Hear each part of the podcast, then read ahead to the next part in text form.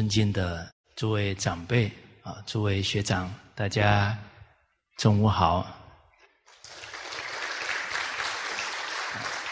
斯拉玛巴当啊，这要多复习一下。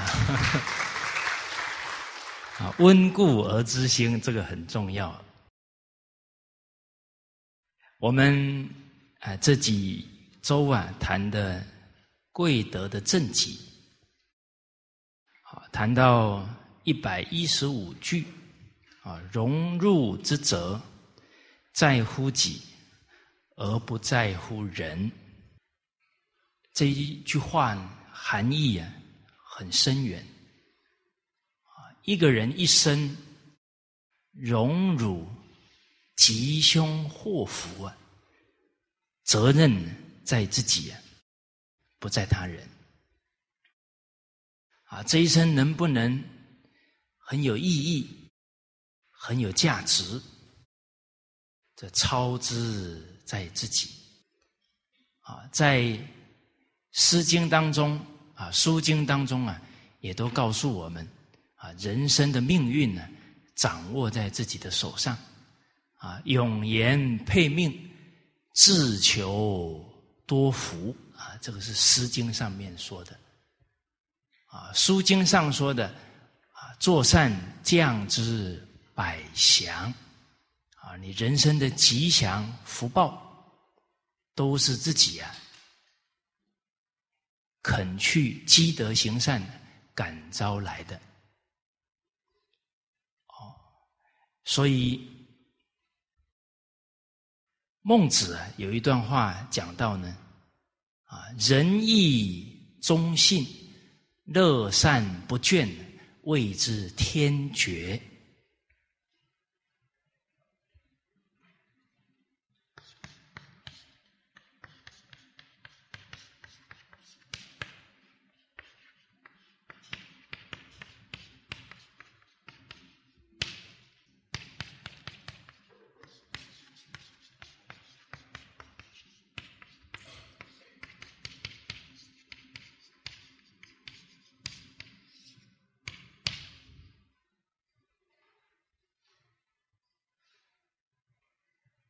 孟子这一段话，让我们了解到，这个天爵，上天赐予你的福报，你的爵位，所以人的一生的福分、成就，不是掌握在别人的手上。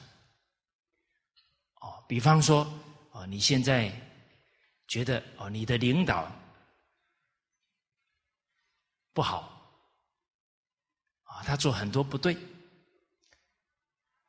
那有没有影响自己的发展呢？有没有影响自己的福报呢？没有啊！你遇到好的领导，啊，你军人成中啊，这不算稀奇了。你遇到不好的领导，你还能至死尽忠。那才是你真正的德行啊！啊，亲憎我，孝方贤呢？这一句话不只是父子关系呢，是吧？这一句话再延伸开来是五伦关系当中啊。而我们现在很多烦恼在哪里？啊，在这五伦关系当中啊，都觉得对方不好，啊，啊，对方不好了，自己。就觉得抱怨委屈了。事实上啊，当我们自己不能够正己去化人啊，我们这个单元就是正己了。我们在五伦关系当中不能够敦伦敬奋，先做好自己，我们还去看别人不好。坦白讲啊，我们有没有资格看人家不好？啊，这个叫一般见识了嘛。啊，半斤八两了嘛，所以一切福田呢，不离方寸。啊，六祖慧能大师说的，我们的智慧福报，那是掌握在自己的心地哦，不是别人决定的。啊，待会会举一些例子啊，历史当中，啊，遇到不好的宰相，啊还诬告他，他还是坦坦荡荡。最后啊，他该当到部长，该当到尚书，还是当到尚书啊？该是他的福啊，跑都跑不掉的。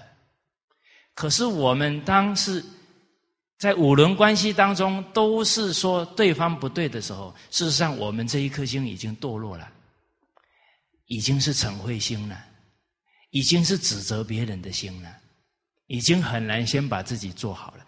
这个发展起来啊，在五伦关系当中叫恶性循环，啊，叫各相则天翻地覆。好，告诉大家，我们在五伦当是，五伦关系当中啊，我们去指责对方啊，我们的罪过呢比一般人重，有没有道理？哎，你没什么反应啊？有没有道理？有啊。为什么？知法犯法，罪加一等。好，我们知道是明理之后呢，还是依然随着自己的习气啊，这个脾气在做事情，那不是糟蹋了圣教吗？哦，所以我们有罪加一等的嫌疑哦。所以告诉大家，学圣教有一个好处啊，就是没有后路可以走了。没后路好不好？哎呀，就是有后路哦，德行才成就不了，要 往前走了。其实人一明理了，你那些怨天尤人都没有了。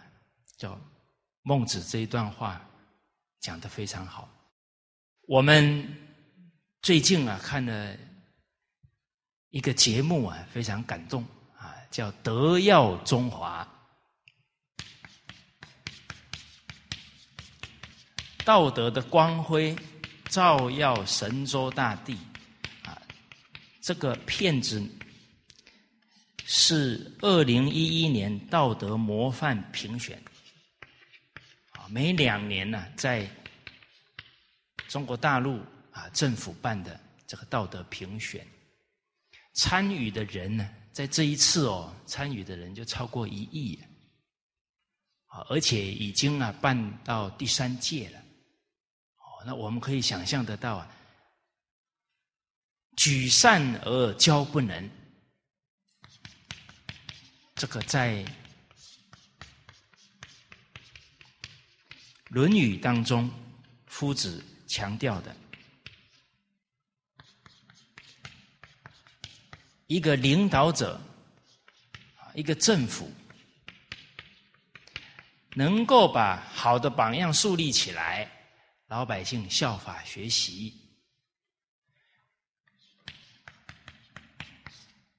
而对于能力比较差的、比较弱势的人，能够去帮助、关心、教导他们，帮助他们。教不能，则劝。这个劝就是社会风气呀，大家互相劝善。哎，有好榜样了，大家效法。哦，我们的领导者都是去帮助这些鳏寡孤独的可怜人，好有爱心哦。哦，那以身作则，就把大家的爱心给唤醒了。一个国家如是。一个团体，甚至带一个班级也是一样。老师假如对一些能力比较差、家庭环境比较差的孩子特别有爱心，他这一份慈爱自然就带动他班上的孩子。哦，老师很有爱心哦。哦，老师好辛苦哦。哎，老师这个同学我我来这一题刚好我会，我来教就好了。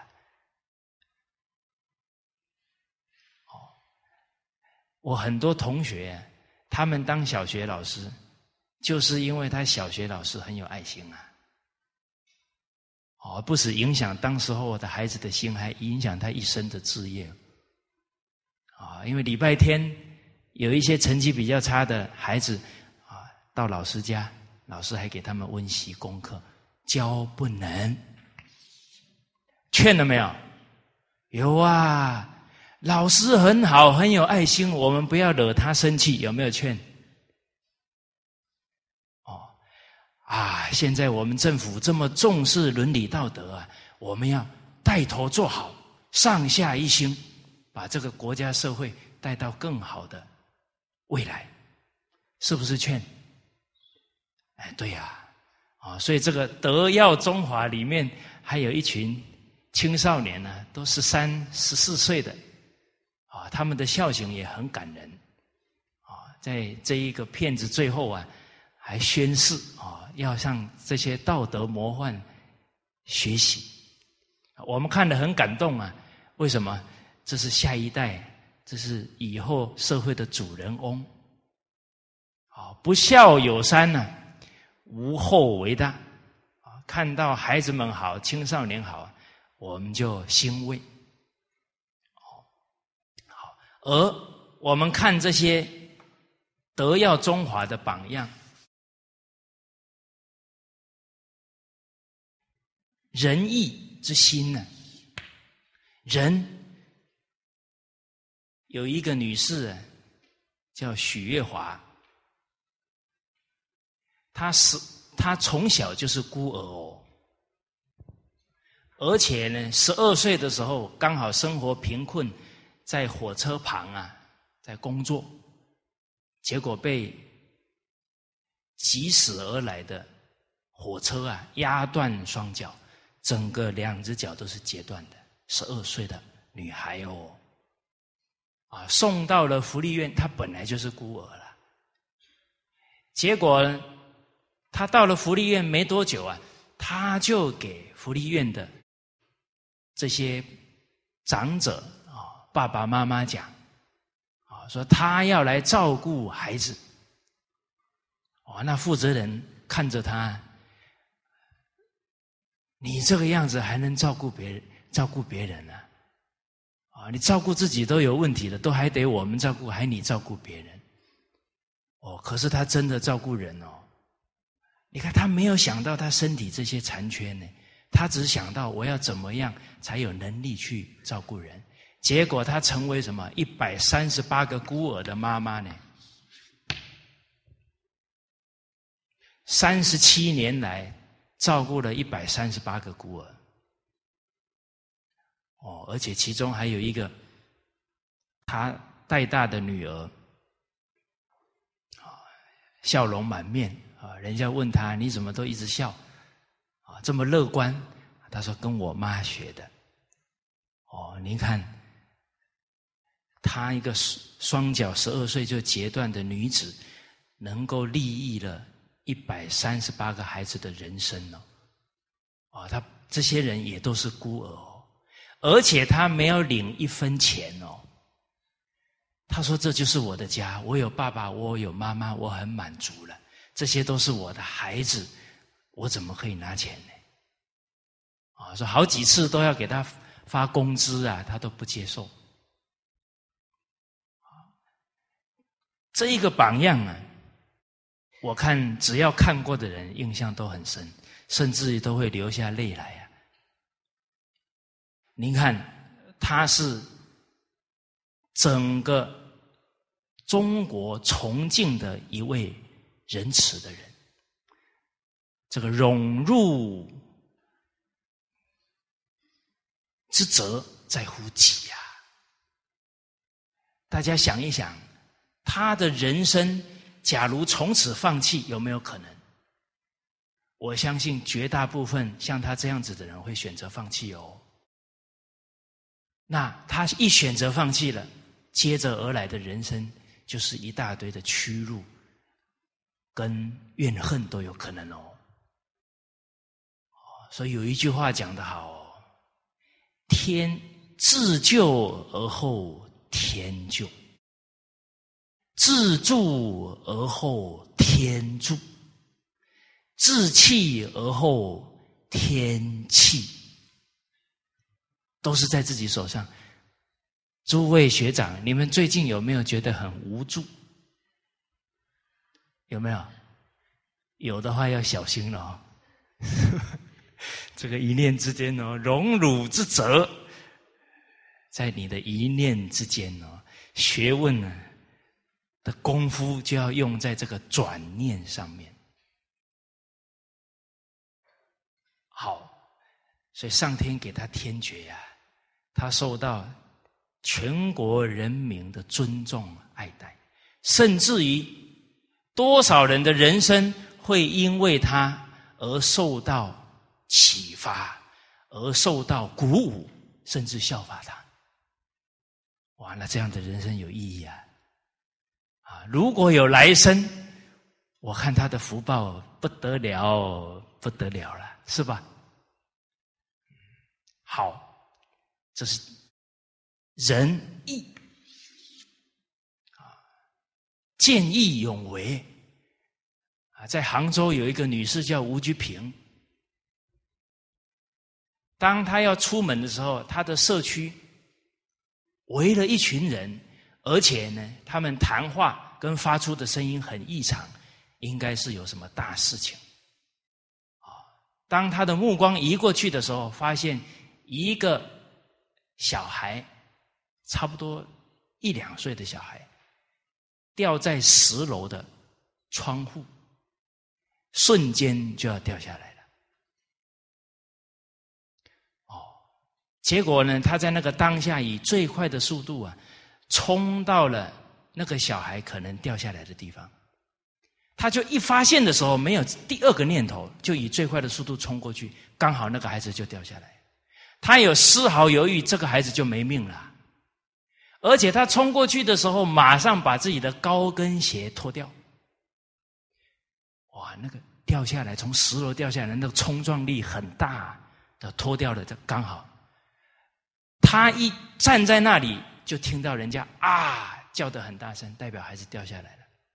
他马上一看呢，用他的手啊把他抱住，然后那个冲力太大，当场两个人都昏过去了。他的手截断成三截，啊，那个孩子活过来了。哦，所以这一个事情啊，震动了整个中国啊。所以，当时候，媒体一直在报道这个故事，然后封她呢最美的妈妈，美在哪里？这一个爱心，这个见义勇为的道义呀！诸位学长，我们学传统文化学了这一段时间呢，我们道义提起来没有？您看到这个现象，会不会过去救这个孩子？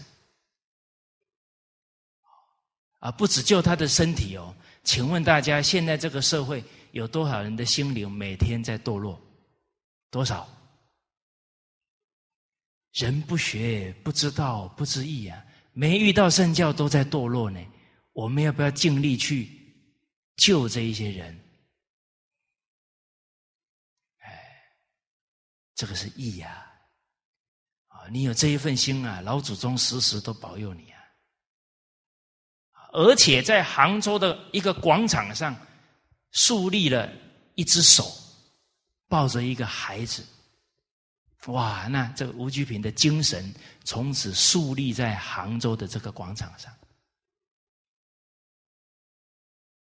而且他的德行啊，感化了那个社区。现在那个社区稍有口角啊。人家就会说了：“吴菊萍连这个孩子的命都这样不顾生死去救了，你们还好意思吵架？”哦，大家一听，对啊，差太远了，不好意思了。哦，好，所以仁义忠。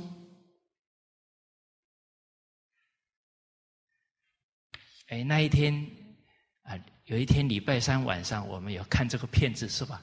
哎，忠，你还记得？是哪一个例子没有？你们不可以看完都还给 哦，还回去哦，不能用眼睛看而已哦，还要用哪里看？用心呢？用心会不会忘？用真心不会忘。邓前堆啊，那个医生啊，只有三百多块钱的工资哎。代表只有六百多块的马币呢？啊，不是，我算错了啊，一百多块的马币呢。而且工作这么辛劳，有时候半夜两三点，刚好有人急诊，摸着黑啊，拉着那个索道啊，没有电灯的呢，底下就是怒江啊，那种精神啊，还是那么淳朴的脸，觉得我假如离开了他这些这些乡亲的健康生命怎么办？啊，出诊五千多次啊。走过的山路几十万公里啊！啊，后来感动到政府啊，帮他们建一座桥啊！哦，所以这是忠啊，尽尽忠于他的岗位当中啊，信啊，孙东林啊，他们兄弟都很讲信用啊，结果哥哥孙水灵。啊，要把发给农民工的工资啊拿回来的时候，车祸了。啊，他弟弟忍住悲伤啊，人家要过年啊，不能让人家难过年呢。哦，哥哥几十年的信誉不能就这样毁掉了。啊，所以忍着悲伤啊，又把所有的该给农民工的钱啊发给他们了啊。这是信义啊！结果呢，很多人呢都跑来要到他的公司去工作，是不是天爵？是啊，仁义忠信啊，乐善不倦。好，而且呢，因为他们守信义啊，还有很多人汇了几百万人民币啊，要帮助他们，他们没有用，成立一个基金，专门帮助。困难的农民工，您看这些精神都一直传承下去。哦，圣人讲这些话，其实在我们的生命当中，在我们的周围都可以发现呢，都可以印证的。大家看过《医道》没有？有看过《医道》吗？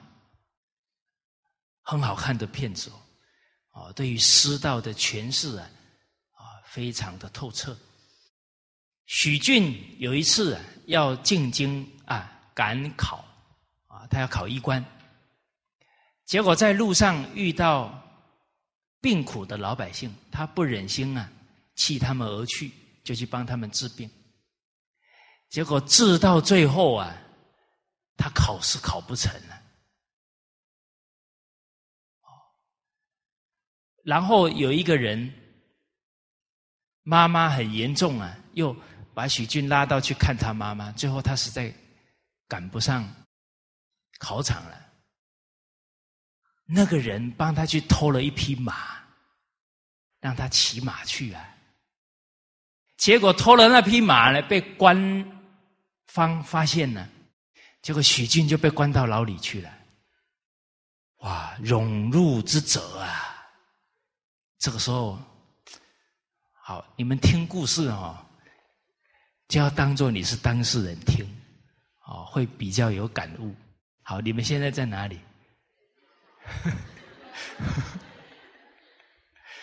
哇！我那时候看到许庆讲那句话，非常感动。啊，他在那里，绝对不能后悔，绝对不能后悔去帮这些老百姓。哇！您看他那个修养的功夫很强啊。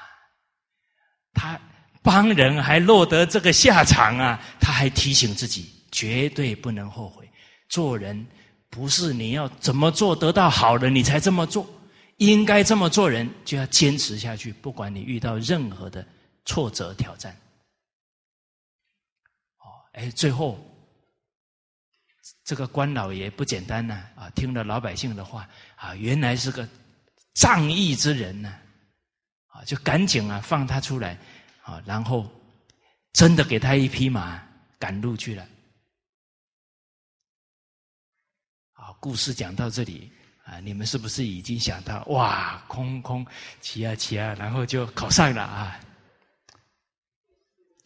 骑到一半呢，连续几夜没有睡过觉啊，骑到一半呢，睡着了，累的是没办法，后来还是没有赶上了。好，没有赶上，好事还是坏事啊？好事啊！为什么？因为没有赶上啊，他才能再去做他师父的弟子啊。他就是被他师父赶出来，因为他已经动了名利心了。他的师父呵斥他，把他逐出师门了。为什么又让他回来？因为感动他是真正的心医呀，为病人着想。才让他回来，他的医学造诣才能这么高啦。哦，所以一心为这个社会了，你这一生没有遇到是坏事，真的不是假的。哦，那是世间人的看法。天将降大任于斯人也，必先苦其心志，劳其筋骨。饿其体肤，空乏其身，是吧？这样才能锻炼出他的德行、毅力跟能力呀！啊，最近有我们同仁说：“哎呀，最近很多不顺势的事情，可能是自己愿发的太大了，所以考验多了。”啊，我感觉上他好像有点后悔发愿。发愿啊，那叫义呀！义是什么？该做的啦，该做的事不做，我们的人生只能往哪里走？麻木不仁。为什么？你的良心啊，慢慢慢慢的就泯灭掉了。因为你该做的，你见义不为了，其实那个都是麻木的人生。那人生只在追求什么？每天吃饱睡，睡饱吃而已啊，不愁吃不愁穿，然后买名牌而已啊，那有什么意义呢？哦，好，所以没有坏事情。看起来没考上，事实上上天护念着他，他以后成为皇上的老师啊。成为神医呀，对整个韩国的医术贡献非常非常大。所以老祖宗留一句话给我们，是太好的人生智慧了，叫“但行好事，莫问前程”啊。结果那一年许俊没有考上，啊，柳义泰的儿子考上了，啊，柳道之。考上了是荣还是入？考上了，哇！坐着花轿回来呀，敲锣打鼓啊。结果他爸爸接到了啊许俊帮助的那一个地方的县官寄来的信，哇！说哇，这是你的学生啊，你教出这么好的学生。这个柳大夫一看呢。问他儿子：“当时候这么多病人需要医治，你在哪里？”他说：“我就在那里。”你有没有去医治他们？没有，我要去考试了。哇，他父亲气得要死啊！就考那个医官，那个那个爵位就这么重要吗？桌上的那墨汁啊，气得都翻起来了。你是侮侮辱医生呐！所以这个是辱啊，不止侮辱自己啊，还侮辱什么？侮辱医生这一个神圣的行业呀！哦，所以《弟子规》说：“德有伤，贻亲羞。”哦，哎，我们的表现。会侮辱，还是让我们的父母光荣？啊，是让中华文化光荣还是五路？是让我们的国家光荣还是五路？多看呢，我们自己的这一念心呢，这一个言行行为了。好，好，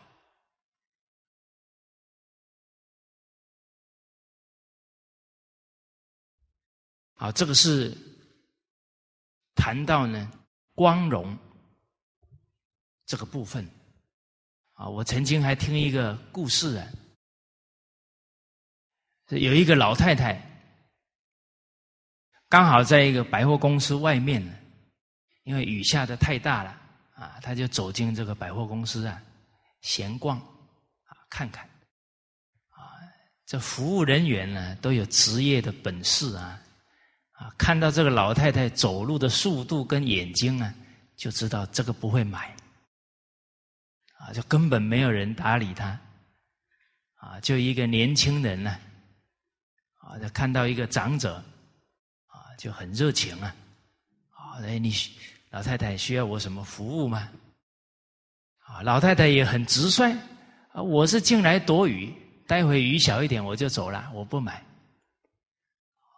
这个年轻人说：“老太太，你不买啊，我们也很欢迎你的光临，啊，你任何时候需要我服务呢？”哦，你一定要告诉我哦，还搬个椅子啊，说您走累了呢，坐一下。哦，后来呢，他看老太太要离开了，他还送她到门口，然后帮他把伞打开，啊，把这个老人啊要送走。结果呢，他把伞打开了，这个老太太呀看了他一会，哦，老人看人挺准的哦。哎，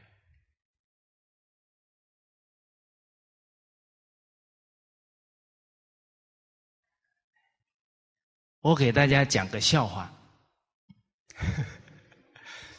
我有一个女同学啊，很善良，很受同学的爱戴。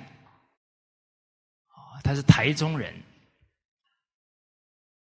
结果啊，我们很多男同学啊，都会到他们家去玩。啊，有一次啊，我也去他们家玩啊，跟我几个，我们都是小学的同学嘛，就到他们家去玩。后来我们走了，当天晚上啊，他爷爷是将军呐，哦，当将军的人哦。应该提拔过不少干部吧？哦，就他们家在吃饭的时候玩，啊，我们是小学同学啊，那时候我们已经啊要读大学了，啊，去他们家玩，结果要吃饭的时候啊，他爷爷当着全家人的面啊，就给我这个同学讲：“你那些来家里的男同学哦。”这个可以，哦，结果呢？这个事情啊，我都不知道。我什么时候知道的呢？他爷爷去世，没人通知啊，因为我们不常联络。我刚好想到给他们家打个电话。很巧哈，打去的时候啊，他爷爷去世了，啊，刚好我那时候人在台中工作，就赶紧啊去他的告别式。去的时候啊，他妈妈告诉我这件事的，真巧，那一天爷爷就是这么说，他的男同学基本。上也不知道他爷爷去世了，人家也不好意思去麻烦那么多人来，就刚好我去给他爷爷告别。哦，我说人生有很多很有趣的事情哦。而为什么他的爷爷那一天我们走了说，嗯，这个可以，实实在在讲啊，我就是呢，跑过去跟老人家聊了一会天而已啦。哦，你说一般年轻人就好像跟老人聊天，他不一定很自在嘛。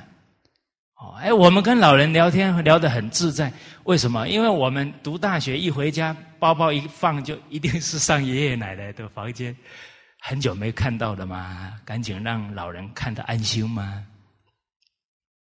哦，好，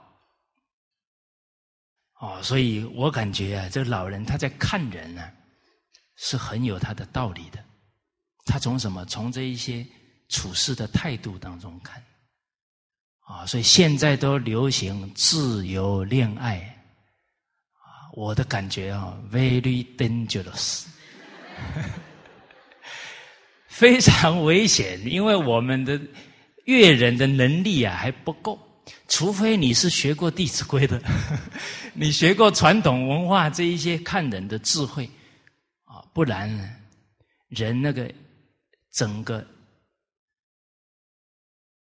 那个激动了，啊，动情了，而不是用理智在判断的时候，都容易判断错误。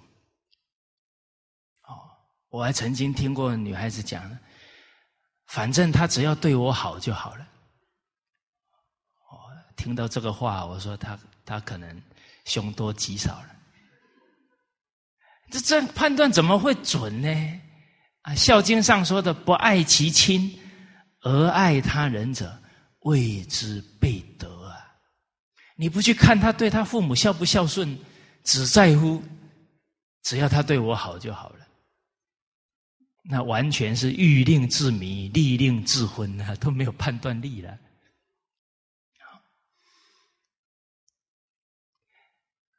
这个老太太要离开以前呢，看了这个年轻人。看了以后说：“你可不可以给我一张名片？”好，哎，这年轻人呢，赶紧把名片递给老太太。过了一段时间呢，这个年轻人的主管呢，把他叫去了，啊，说卡内基，啊，这美国钢铁大王卡内基的妈妈，啊，他们买了一个。像城堡一样啊，要装潢啊，指定啊，一定要你来负责这一个事情啊。原来啊，啊那一天进来躲雨的那个人呢，就是卡内基的妈妈了。哎，这一个年轻人，他后面的这么大的一个机遇机缘，怎么来的？那是结果啊！原因是什么？敬老、恭敬他人、乐于服务他人。所以人这一生的福报光荣啊，都是这一颗心感召来的。假如是利益的心呢？啊，他不会买，不要招待他。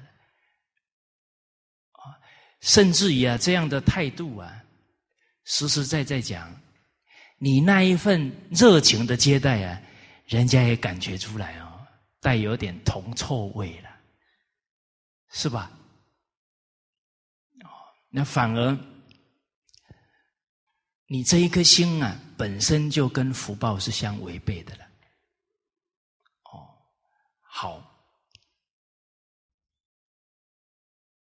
哦，所以人生以服务为目的啊，才能招感来啊。这一份光荣，而且啊，在服务人的时候，要平等真诚，不要大小眼，那是自取其辱。而且呢，当我们不是以真诚平等去对待他人，我们这个工作一定做不好。自久见人心吗？人家就不认同我们了。那我们怎么对得起我们领导的信任呢？因为我们把事情给搞坏了。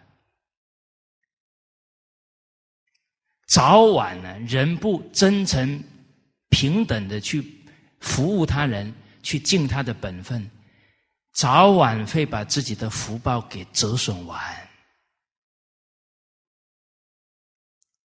祸福无门，为人之造啊！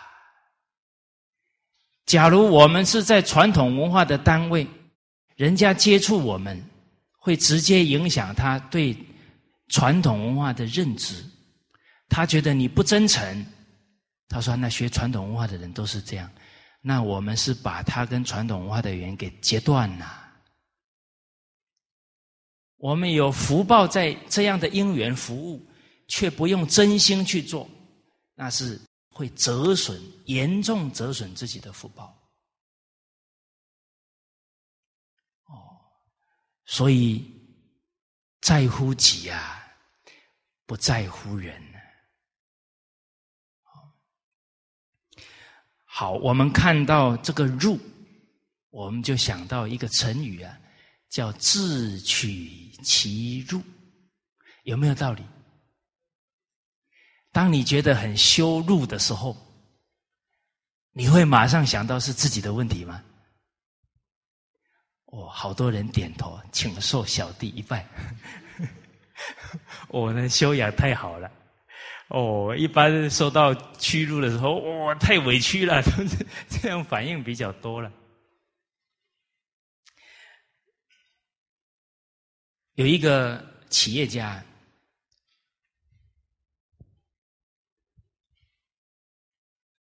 他遇到了一件一般人觉得非常非常倒霉的事情，就是有一个女的啊跑来啊。纠缠他，啊，然后说他的儿子啊是跟他生的，他的儿子十一岁啊，这个企业家说：“我才认识他三年，怎么生得出十一岁的孩子？”就是很荒唐。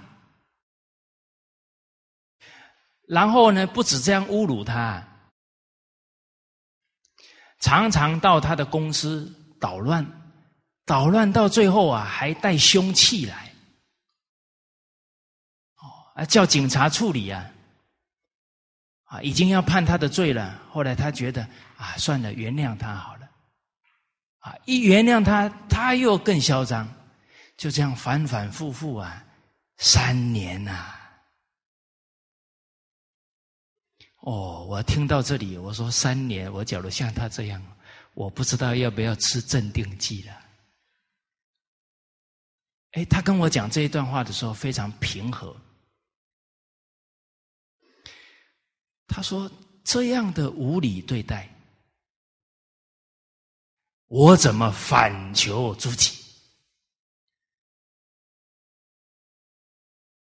哇！他接下来这段话让我非常感动啊。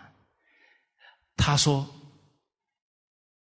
有没有可能，我认识他的这个过程当中？”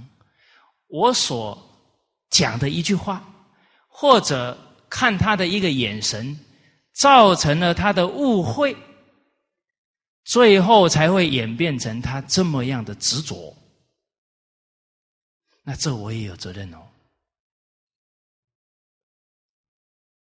哦，好啊，人能这样克己呀，这一生道德学问一定有成就。接着他又说：“虽然我没有非礼的行为，可是我们当企业家的人，有没有曾经带着客户到这些风月场所去？我们是不是也有造成了这个社会这些男女关系的混乱、家庭的破裂？”我有没有曾经造这个孽？有没有？有啦！你做生意的很大的比例呀，带着客户去哪里？哦，你们都不知道啊！哎，你们是社会的一股清流啊，都带去那里了。他的这些客户有没有哪一个人陷进去了，家庭破裂的？那带去的人有没有因果责任？有啊，所以让他碰到这个事啊，消他的罪业呀。他常常把这个例子告诉学传统文化的企业家，让更多人迷途知返，不要再干破坏人家家庭啊，造这些罪孽了。哇，想到一句话说：“浪子回头金不换。”真的知道自己的过失，进而去劝人家不要再重蹈他的覆辙啊，功德无量啊！这真的是能在这样的一个不如意的事情当中，还能这样反省，这个可以呀，转入为荣啊，转危机。为转机呀，转烦恼成菩提呀，转罪业为功德啊，就在这一念之间呢。好，那一天听陈真老师在印尼啊讲了一个故事啊，印象非常深刻。这个也给我们呢。为人父母、老师的人，很大的启示。有一个孩子，他的父亲呢，在学校教书。这个孩子一二年级，很热心，常常呢是班上最后走的，都帮忙看看呢，收拾收拾啊，关门窗，做的非常高兴，啊，常常。做完工作啊，跳着到办公室等父亲带他回家。孩子很天真呢，助人为乐啊，天性啊。大家有没有发现，那个孩子一两三岁都很热情？你有没有看过两三岁的孩子很酷的？有没有？没有吧？有的话要去看医生了。大家注意哦，两三岁的孩子没有一个酷的呢。现在青少年哦，十个有五个是酷的呢，可能更多。我讲话是比较含蓄啊，大家看得出来啊。含蓄有好处啦，不含蓄有时候啊，人家一听了，有这么严重吗？他就不听你的话了。你稍微含蓄一下，他还反思反思。结果突然有一天呢，他爸爸呢，当老师的人呢，又在学校当干部啊，对他儿子讲：“你怎么那么傻？都是你做。”那孩子愣住了。他爸爸跟他讲了：“你这样真傻嘞，帮人家做，干嘛干这个傻事？”从那一句话以后啊，他的整个人生态度就变了。所以你看，父母教错了哦，老师教错了哦，罪业很重啊。养不教，父之过；教不严，师之惰。结果这个孩子就变啊变啊，到了五六年级变得很刻薄。为什么？他不肯吃亏了吗？计较到最后就苛刻了吗？苛刻到什么程度？这个同学没有父亲啊，他羞辱人家是没爸的人的孩子，没教养的孩子，哇！被他骂的那个孩子哭得死去活来的，然后跑到陈老师那里去哭啊，很伤心啊。哦，老师告诉他，但你妈给你教的很好啊，不要伤心，是吧？结果，这一个孩子一年以后，这个骂人的孩子一年以后，他们家遭小偷。结果他父亲进家里看到这个小偷很生气啊，就追，追到死巷子，哎，这小偷逃不了了。老祖宗提醒我们呢，穷寇莫追呀。他走投无路，他他会做出很极端的行为啊！拿出凶器啊，就刺了这个老师，刺的不是很深呐，但是是要害，就去世了。所以这个孩子笑人家没爹呀，一年之后他变成没爹的孩子。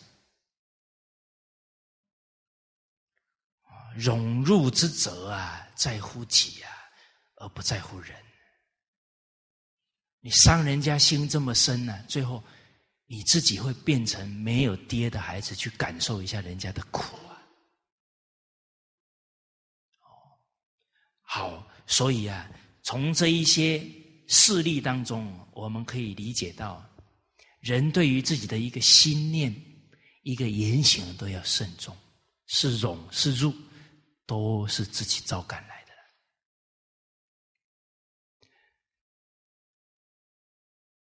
晏子啊，出使楚国，楚国是一个大国啊，结果晏子。走到门口啊，这个迎宾的人啊，大门不开啊，在大门旁边呢开了一个小门呢，因为他们都听说了燕子身高很矮啊，所以就故意呢开个小门呢，哦，而且呢，那个楚国国君呢还在那里跟大臣商量啊，这个燕子啊。口才非常好，啊，外交经验特别丰富，啊，我们想什么方法啊，可以侮辱侮辱他，就动了这个侮辱别人的念头啊，最后谁受侮辱啊？荣辱之责在乎己了。哦，所以有时候呢，每一句京剧呀，您再从自己的人生去观察。再从整个历史啊，真的是金玉良言啊，开了我们的理智啊，别再干糊涂事了。结果燕子站在门口啊，不进去了。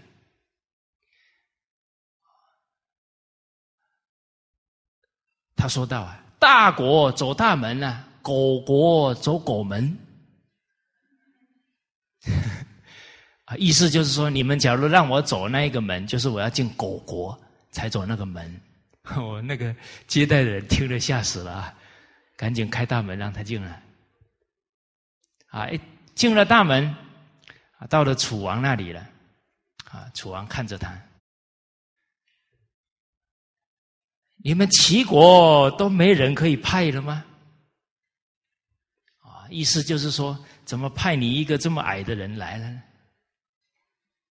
啊他说：“禀楚王，我们齐国人呢？我们齐国有几百条街呀。我们的老百姓呢，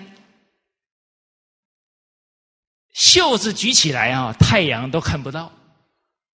哦，然后呢，擦汗的时候啊，每一个人都擦汗的时候，就像下雨一样。”啊，那个走路呢，肩膀碰肩膀，脚脚跟脚都碰在一起。你说我们齐国没人多的是。哦，这这一段话很精彩呀！啊，叫张昧成英，挥汗成雨，比肩计种。啊，抄给大家背一下啊！你们讲故事的时候，有时候来两句啊，复习复习一下古文。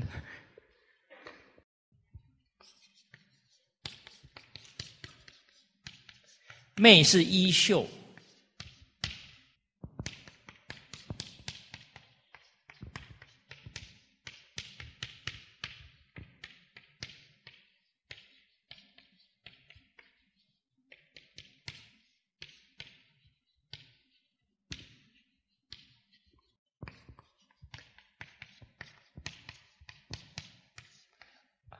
我们对这一些古文。它的意思啊，多去积累，啊，以后看文章就越看越轻松。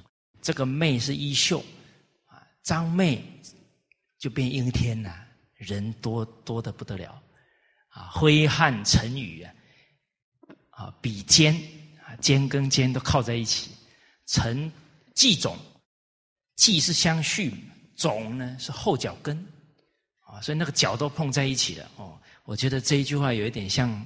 到了香港，哦，那个人人人真的都是排在一起的。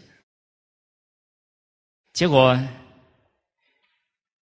齐王接着说了：“既然你们这么多人，干嘛派你这个人来啊？”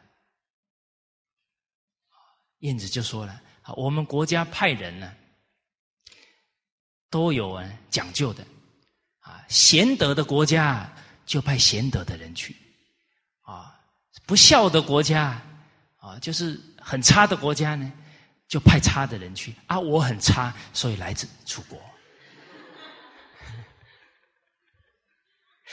哦，这个，哎，结果这个楚王啊，看看旁边的人，跟有智慧、有德行的人，不要乱开玩笑。哦。啊，结果后来啊，楚王可能还是不怎么罢休啊，啊，刚好在招待晏子的时候，安排了。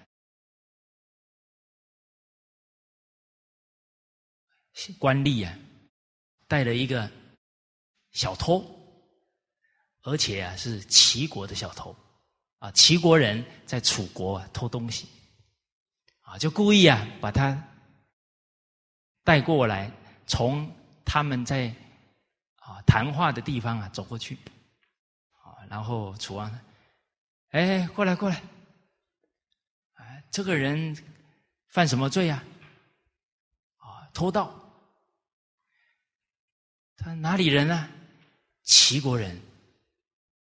啊，这个楚王呢，看看燕子，啊，你们齐国怎么都会偷东西啊？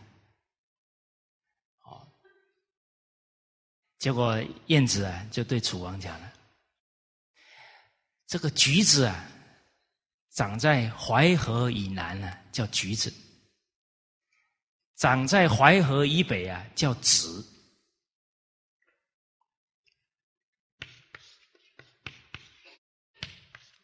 它们长得外观完全一样，那叶子你都分不出来。”可是啊，橘子跟籽啊，吃起来的味道完全不一样。啊，为什么呢？因为它们的水土不同了，淮河南北的水土不同，所以长出来的东西就不同。啊，这一个老百姓呢，在齐国的水土哦，不会偷东西。啊，到了楚国以后就开始偷东西了，所以这个水土不好啊，染上这个恶习了。哦，所以从这个事例来讲呢，这个楚王啊，多次是自取其辱啊，在乎己啊，而不在乎人。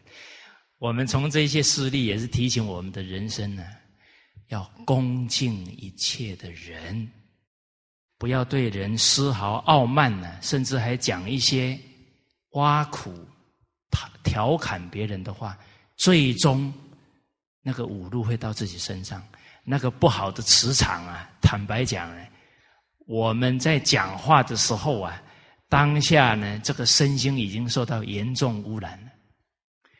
大家都看看过戏剧啊，一个人在那里调侃别人的时候，你看他那个模样长啥样子，连五官都不怎么正常了，有没有？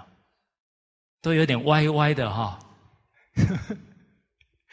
所以人真的不明理啊，都在干一些伤害自己、伤害别人的事情。好，好，我们接着看一百一十六句。啊，这一句讲到《易经》其中啊六十四卦的一卦叫家人卦。从这一个卦，我们知道老祖宗在启示我们。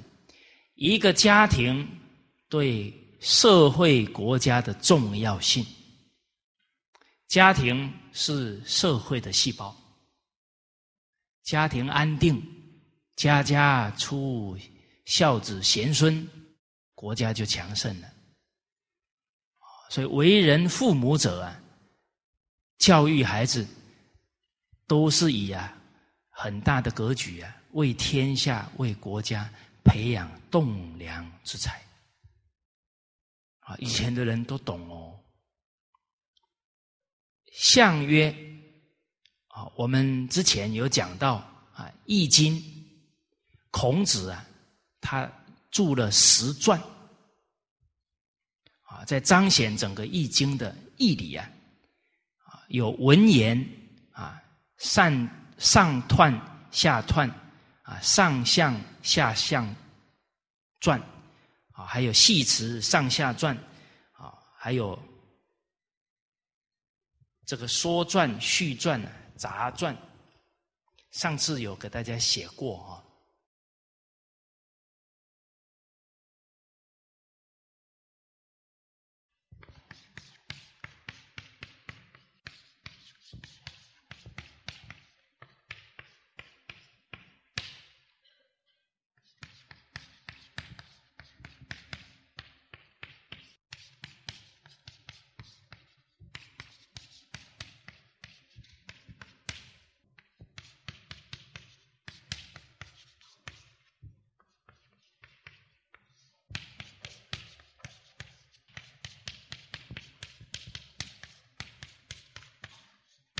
啊，这十传啊，也称十义。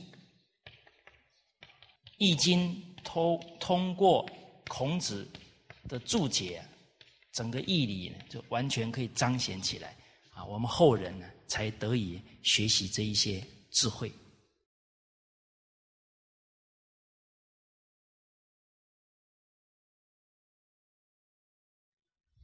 而这个象传专门在解释。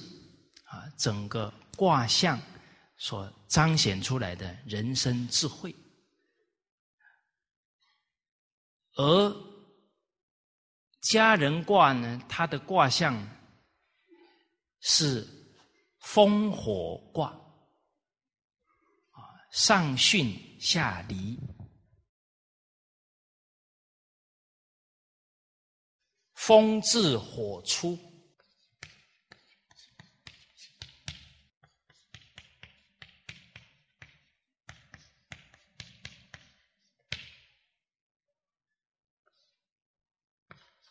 啊，巽表风，离表火，啊，所以叫风火卦。火在下，上面出风，叫风自火出。啊，下面是火啊，啊是火烧，然后风出来。火表智慧，表德行。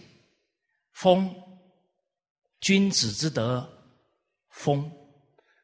所以等于是说，你在一个家庭里面，哦，你的父母有德行、有智慧，然后可以为孩子的榜样风范。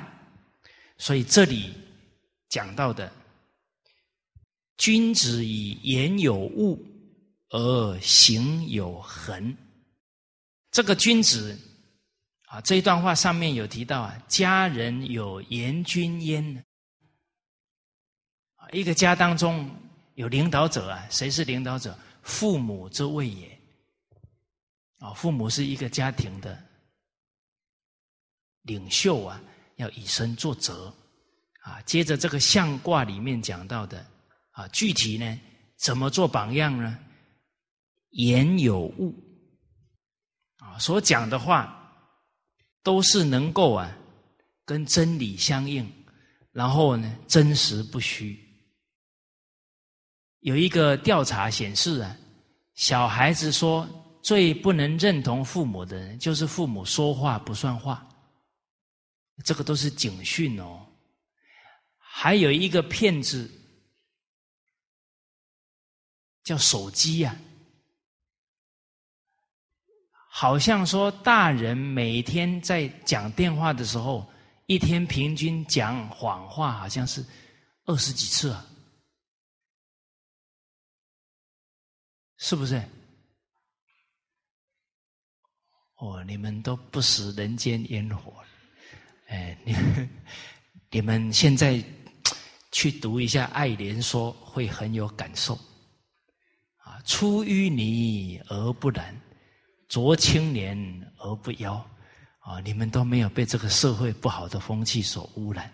啊，一讲到讲谎话，你们 那种眼神就是不知道什么叫讲谎话的，哎，好，所以随时随地在影响小孩呀，所以要言有物，行有恒啊，一切言行都要给孩子做榜样。哦，上一次跟大家讲的一个事例啊，一个小孩子进书房翻书，哦，结果他妈妈一看到了，火气上来，气急败坏，翻什么翻，又看不懂，就把他给轰出去了，然后自己还在那里边生气边把书放放回去，啊，结果这个姑姑隔天进来要看书了，啊，拿了几本准备看。小朋友一走进来，翻什么翻？又看不懂，一听就不是小孩讲的话。哦，所以哥哥姑姑会教孩子啊，赶紧啊。说到了，因为一听就知道是妈妈讲的话嘛。啊，这个书是可以翻的，哦，慢慢学就会懂了。但是啊。你一定要有规矩哦，不然会被骂。看完了都要摆回原位，顺便教他一句《弟子规》嘛。啊，置官服有定位。哦，还有没有？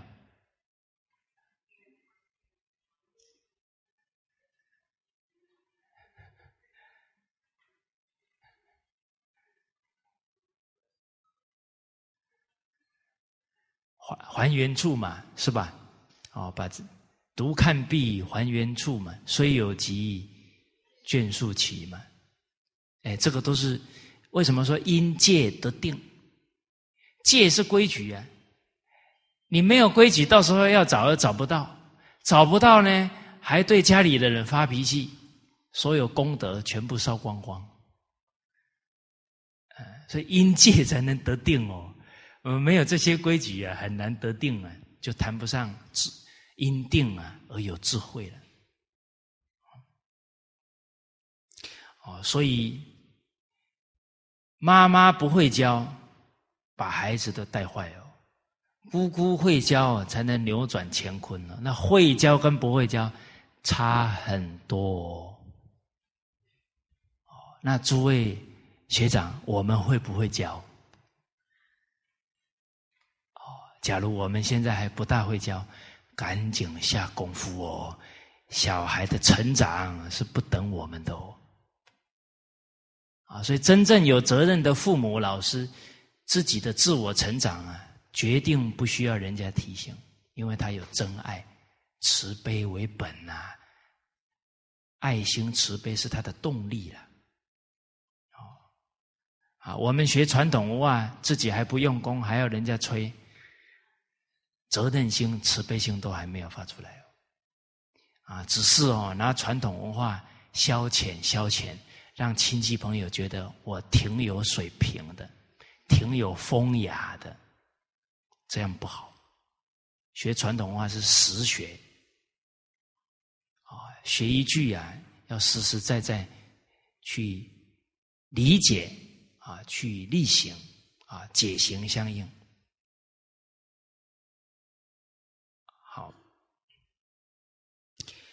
刚刚跟大家举的那个例子，孩子助人为乐啊，帮班上服务，他这么快乐，父亲居然说：“你怎么这么傻？这个言语没有智慧呀！”哦，完全误导了孩子的人生，这个家庭就因为一个误导，可能就毁掉了呢。好，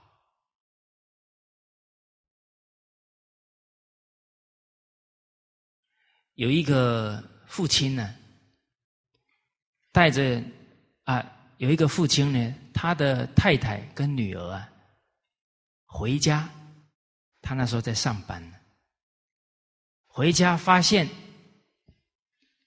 家里小偷来过了。啊，那太太因为很紧张嘛，赶紧打电话给先生，让他先回来啊处理一下。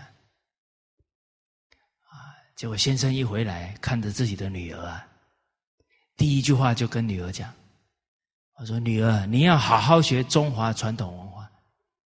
你看现在社会风气不好，都是因为没有学经典，不懂道理，干这个错事。你更有责任好好学。”以后才能够教人。请问大家，偷东西是好事还是坏事？啊，招小偷了，偷东西当然是坏事了哈。招小偷了，好事还是坏事？大家注意哦，人生每一件事情到我们的生命当中来，它是成为我们向上的动力，还是成为我们堕落的？一个因素，都看我们的心态哦。哎，一个人家里遭小偷了，他可以骂这个社会哦，骂二十年哦，有没有可能？有，他那个骂不是他自己难过哦，他的下一代啊，愤世嫉俗的可能性非常高。大家不要小看人的一个心态哦。那对自己、对家庭都有直接的影响。可是这个父亲，他在面对社会的不足，他并没有去指责这个社会，他反而把这个社会的不足提醒他的女儿：“你以后要承担起来，改善这个社会的责任。”哦，所以这一句言有物啊，看着让人很感动啊。我们的社会为什么现在这么功利？这么见利忘义，当父母的误导了孩子啦！啊，我曾经听一个妈妈讲，她带着她的小女儿去百货，哎，去超市买东西，结果遇到一个朋友啊。这个孩孩子看到了，阿姨好，这个阿姨马上跟他讲：“你怎么没有去读书？”那孩子还没到四岁啊，还没到读书年龄。结果那个孩子一听阿姨说怎么没去读书，就问妈妈：“妈妈为什么要读书？”那个阿姨马上就说了。读书以后可以赚大钱呐，有没有道理？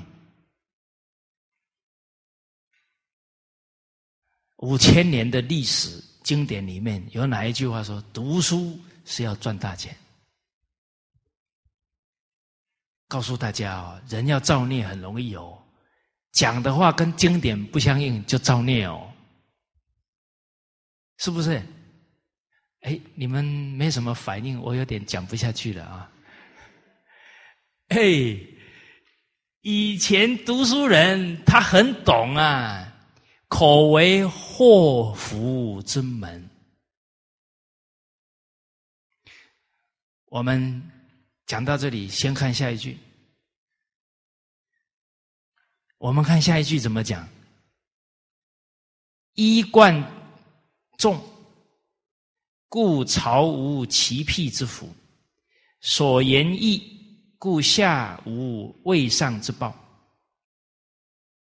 言行顺，治事公，故国无阿党之意。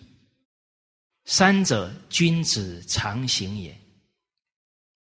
啊，大家念到这里，这个是治国的呢。怎么从刚刚教小孩一下子平到接到这里来？啊，治国跟治家一样的哦。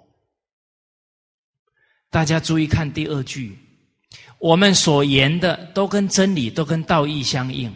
在团体当中，你那一份正气感召底下的人，跟你干有意义的事情。你干的是有意义的事情，又不是谋私利。他干嘛骗你呢？干嘛跟你撒谎呢？他跟觉得有意义，就跟你赴汤蹈火在所不辞啦。而今天为什么很多小孩会说谎？其中有一个重点，他想要磨到他的想要的欲望利益，他就会开始讲谎。所以，假如我们父母给予孩子的感觉，就人生的价值观就是去追求欲望、追求利、追求自私自利，孩子很容易就会编谎话来达到他的这个目的利益了。《孝经》当中讲啊，非先王之法服不敢服，穿衣服要讲究呢。一个敢流行啊，已经让多少家庭都染上了奢侈的风气。这个我们的社会非常危险。整个美国社会有多大比例的人一生都是负债？这样的文化我们干嘛要学呢？我们不是不理智了吗？可是我们整个华人呢，没有了传统文化的根基。又去染上了西方这个奢侈的风气，我们堕落的速度可能会超过他们呢。所以现在在很多地区，哇，那个经济一发展起来，这些年轻人不把钱当钱看呢，那种挥霍的程度啊，让人没有办法领教啊。所以《孝经》这些话，非先王之法言，不敢道。讲的话一定要古圣先贤承传下来的这些教诲啊！哇，可能我们讲到这里说啊，这么多哦，我要讲话的时候也不知道先考虑《孝经》还是《论语》啊？大家有没有这样的困扰？好，我给大家一个方法，先用八个字考虑：孝悌忠信礼义廉耻，还要符合这八德的才能讲。啊，这八德有两个说法，再加四德，啊，两个说法在一起十二个：仁爱和平。一个人讲话不跟这个相应啊，叫自暴自弃。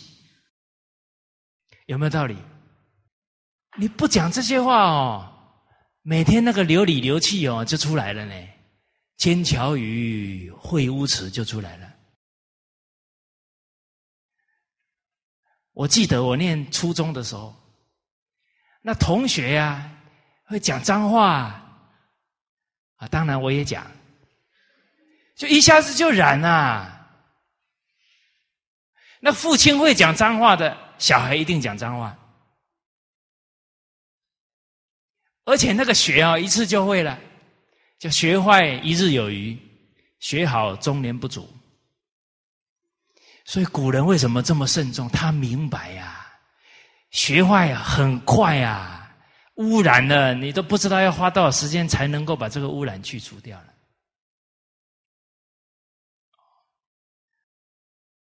孟子告诉我们，这些话都好好慈悲哦，我们要好好领受啊。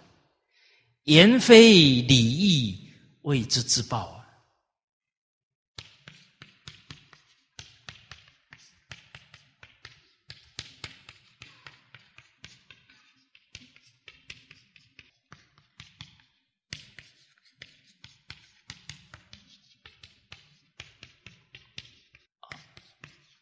无声不能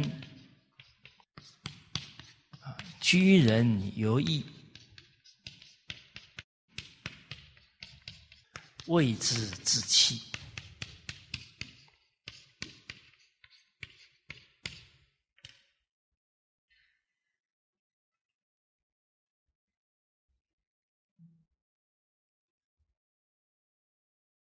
我们都知道自暴自弃的成语啊，不知道自暴自弃的标准啊。标准在这里啊，所讲的话跟礼义的精神不相应，就是自暴。人的起心动念、一言一行跟仁义相违背，就叫自欺了。所以，孟夫子讲啊，人是人的安宅。哦，你走在时时呢，人人爱仁爱存心，你的良心很安呐，安宅啊。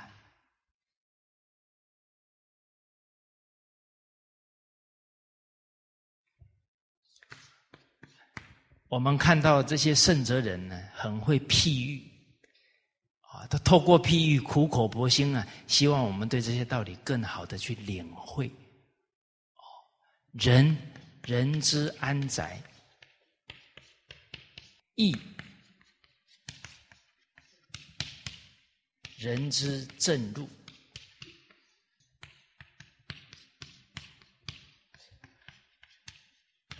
况安宅？而弗居，舍正路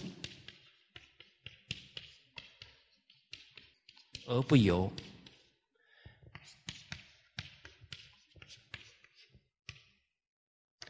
哀哉！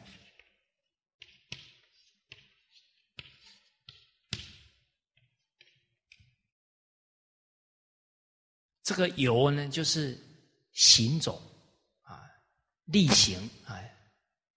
在这个道义当中经营人生，大家看这一段话，我们想一想啊，现在这个时代，人有没有安全感？活得快不快乐？那看这一段呢，以人以仁爱存心，你的心才安呐。啊，不然你时时都在那里担心，因为你自私啊，就很容易跟人家计较啊。我们现在没有人呢，活在自私当中啊，没有义呀，没走在正路上呢，走在那里自利呀。所以自私自利取代了仁义的大道了，难怪会有这么多家庭跟社会的乱象出现吗。仁爱对人，除了安心以外，对得起良心啊！爱人者，人恒爱之嘛。而我们看正路，你的人生路怎么走？人生以服务为目的啊，那个价值观就是道义。他做哪一个行业，他都会很快乐。现在不是啊。现在的目标就是享乐，就是要赚到钱，然后去享受，所以他服务人不会快乐啊！哎，啊，去享乐的快不快乐？真的去享乐了哦，身体也搞坏了啦！哎，好，所以。孟子这一段话，也让我们思考到呢。那我们自身呢，到底走在什么道路当中了？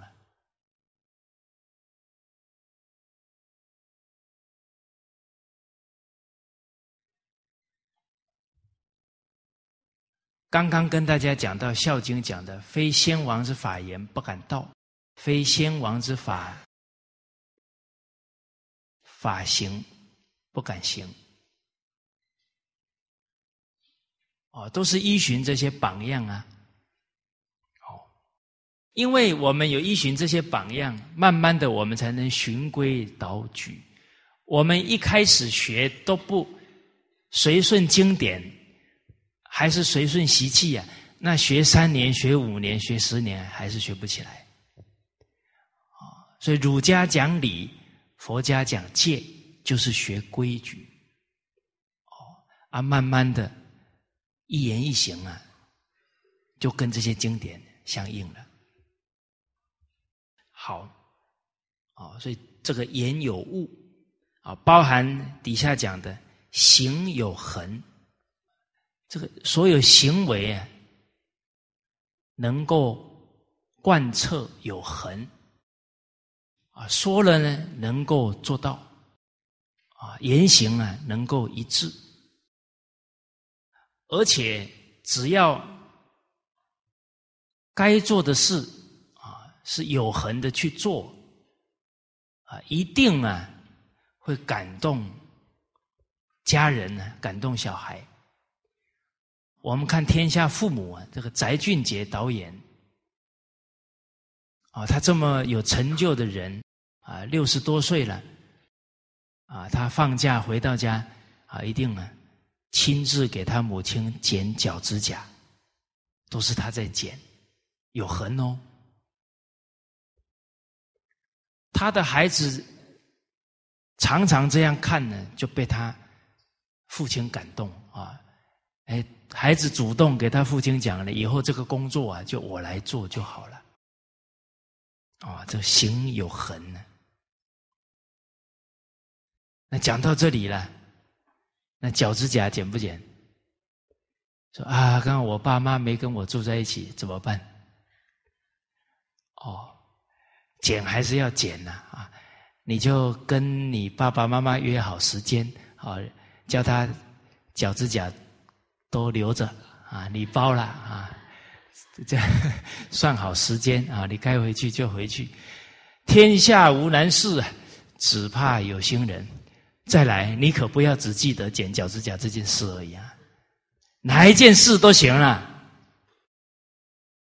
啊，教育是什么？Anytime。哦，你们念这么快，是怕我下一句念不标准是吧？哦，你们都伸出援手来啊！包含我们今天啊，在看经典啊，你每一次拿起经典来，很恭敬的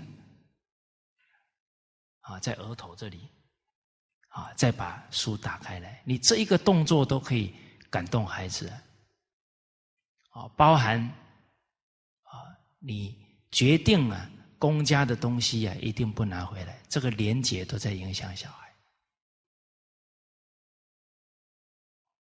好，有一个老师啊，他七十多岁了，他就回想呢，小的时候啊，就是看到他父亲每天一大早就是拿着尿桶，他奶奶的尿桶去洗，然后一定要洗的很干净，因为奶奶喜欢干净。他父亲一个大人人都要闻一闻，没味道了才拿回来。他七十几岁了，都记父亲这件事，记了一辈子，可见得父亲这一个孝心啊，感动他有多深。哦，所以行有恒，只要有德行啊，绝不可能教不好孩子。好，那这一节课先跟大家交流到这里，好，谢谢大家。